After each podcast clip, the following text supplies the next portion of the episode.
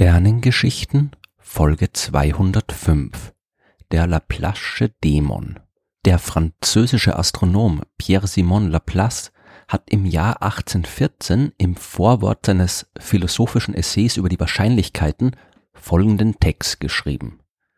Wir müssen also den gegenwärtigen Zustand des Universums als Folge eines früheren Zustands ansehen und als Ursache des Zustands, der danach kommt. Eine Intelligenz, die in einem gegebenen Augenblick alle Kräfte kennt, mit denen die Welt begabt ist und die gegenwärtige Lage der Gebilde, die sie zusammensetzen und die überdies umfassend genug wäre, diese Kenntnisse der Analyse zu unterwerfen, würde in der gleichen Formel die Bewegung der größten Himmelskörper und die des leichtesten Atoms einbegreifen. Nichts wäre für sie ungewiss. Zukunft und Vergangenheit legen klar vor ihren Augen. Die Intelligenz, von der hier die Rede ist, die allwissend über das gesamte Schicksal des Universums Bescheid weiß, die hat äh, nichts mit Gott zu tun. Mit der klassischen Religion hat Laplace wenig zu tun gehabt. Wenn, dann ist er eher in Richtung Atheismus geneigt. Die Intelligenz, von der er schreibt, die ist der Ausdruck seiner Überzeugung, dass das Universum nach absolut deterministischen Regeln abläuft, nach Naturgesetzen, die man nur kennen muss, um, zumindest im Prinzip, alles über unseren Kosmos wissen zu können, was es zu wissen gibt. Die Intelligenz, die Laplace beschreibt, die wurde später als Laplace'scher Dämon bezeichnet und es lohnt sich, einen genaueren Blick darauf zu werfen, was hinter dieser seltsamen Geschichte steckt. Alles fängt, wie so oft in der Naturwissenschaft, mit Isaac Newton an.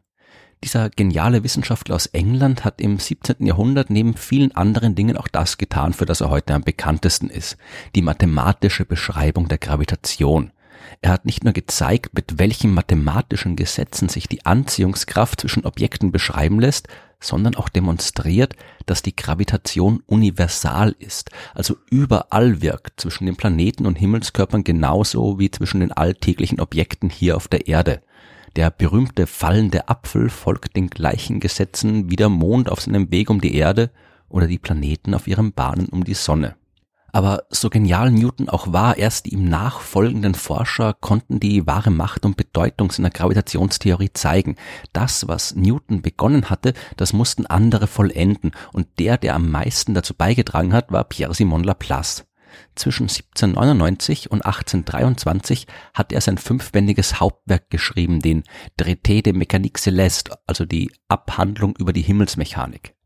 Darin hat er alles zusammengefasst, was seit Newton über die Bewegung der Himmelskörper und ihre gravitative Wechselwirkung erforscht worden ist, und darin hat er auch vor allem seine eigene mathematische Forschung über die Dynamik der Planeten im Sonnensystem veröffentlicht. Newtons Gleichung zur Berechnung der Gravitationskraft zwischen zwei Himmelskörpern ist ja vergleichsweise einfach. Kennt man die Massen der beteiligten Objekte und ihren Abstand, dann kann man daraus mit simpelster Mathematik die zwischen ihnen wirkende Anziehungskraft berechnen. Aber wenn man einen Schritt weiter geht, dann wird schon komplizierter. Erstmal ändert sich ja alles ständig. Die Anziehungskraft zwischen den Planeten verändert ihre Position und die veränderte Position führt zu einer veränderten Anziehungskraft, die wieder zu einer veränderten Position führt und so weiter.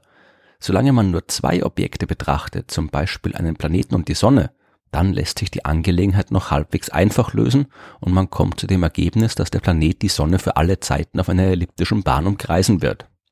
Aber es gibt eben nicht nur einen Planeten und die Sonne, es gibt acht Planeten, obwohl Neptun zu Laplace Zeit noch nicht entdeckt worden war.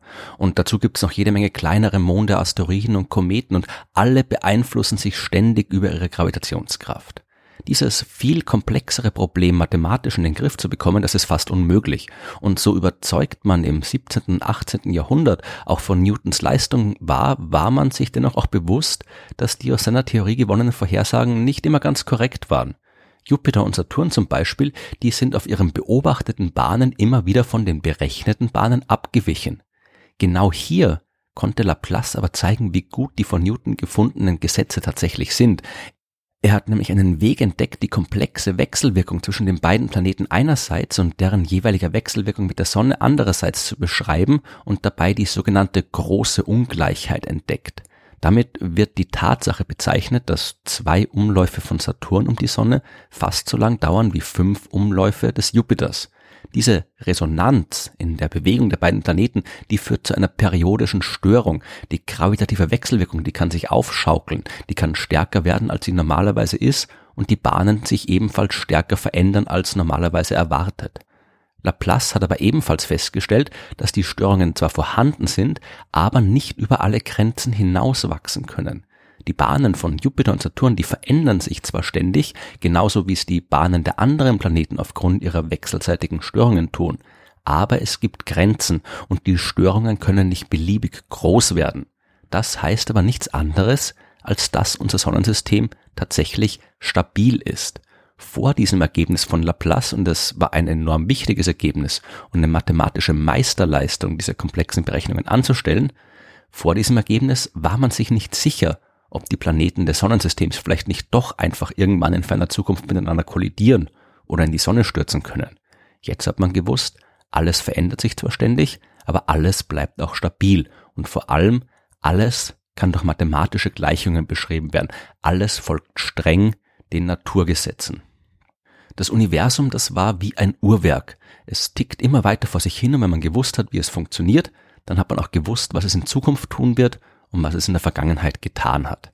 Alles war deterministisch und Laplace war von dieser Vorstellung so beeindruckt, dass er den anfangs zitierten Abschnitt über die Intelligenz aufgeschrieben hat, die genau all das wissen kann. Denn die Gesetze, die das Universum beschreiben, waren ja, so hat zumindest Laplace gedacht, bekannt. Wenn man jetzt also auch noch die Daten kennen würde, die man diese Gesetze stecken muss, um die Berechnungen durchführen zu können, also die Positionen und Geschwindigkeiten aller Objekte im Kosmos, dann müsste man einfach nur noch rechnen und würde wirklich alles wissen. Mittlerweile haben wir allerdings festgestellt, dass die ganze Sache nicht so einfach ist, wie Laplace sich das gedacht hat. Ein paar Jahrzehnte später hat man festgestellt, dass man eben nicht einfach nur noch rechnen muss. Der französische Mathematiker Henri Poincaré hat gezeigt, dass es mathematisch unmöglich ist, die gegenseitige Wechselwirkung von mehr als zwei Himmelskörpern zu berechnen. Selbst wenn er wollte, der Laplace'sche Dämon könnte seine Berechnungen gar nicht anstellen. Und noch ein paar Jahrzehnte später kam Albert Einstein und hat mit seiner Realitätstheorie gezeigt, dass sich Information niemals schneller als mit Lichtgeschwindigkeit ausbreiten kann. Der Dämon kann also auch nicht über alle Objekte im Universum Bescheid wissen, weil manche davon so weit entfernt sind, dass die Information davon noch nicht genug Zeit gehabt hat, bis zu uns zu gelangen. Und schließlich ist da auch noch die Quantenmechanik, die besagt, dass man auch von den Objekten, die man kennt, nicht alle Informationen beliebiger genau kennen kann. Man kann Position und Geschwindigkeit von Elementarteilchen beispielsweise nicht beide exakt kennen. Es sind generell immer nur Wahrscheinlichkeitsaussagen möglich. Der Determinismus, der Laplace so beeindruckt hat, der war auf einer fundamentalen physikalischen Ebene falsch. Das Sonnensystem ist eben kein Uhrwerk. Es verhält sich zwar teilweise so, aber es ist eben durchaus nicht für alle Zeiten immer stabil. Wir wissen, dass sich in ferner Zukunft, wenn man es sehr lange betrachtet, durchaus Planeten miteinander kollidieren können, Planeten in die Sonne stürzen können. Das ändert aber nichts daran, dass Laplace uns mit seiner himmelsmechanischen Arbeit enorm viel über das Sonnensystem und die Bewegung der Himmelskörper gesagt hat. Ohne seine Arbeit wüssten wir das alles nicht. Die, seine Arbeit war die Grundlage all dieser späteren Erkenntnisse. Die Physik und die Astronomie, die sind heute immer noch von den Ergebnissen seiner Forschung durchdrungen und sein Einfluss ist kaum zu überschätzen. Die Mathematik von Pierre-Simon Laplace, die hat es uns ermöglicht, die Dynamik des Universums auf einer völlig neuen Ebene und mit einer ganz neuen Genauigkeit zu verstehen.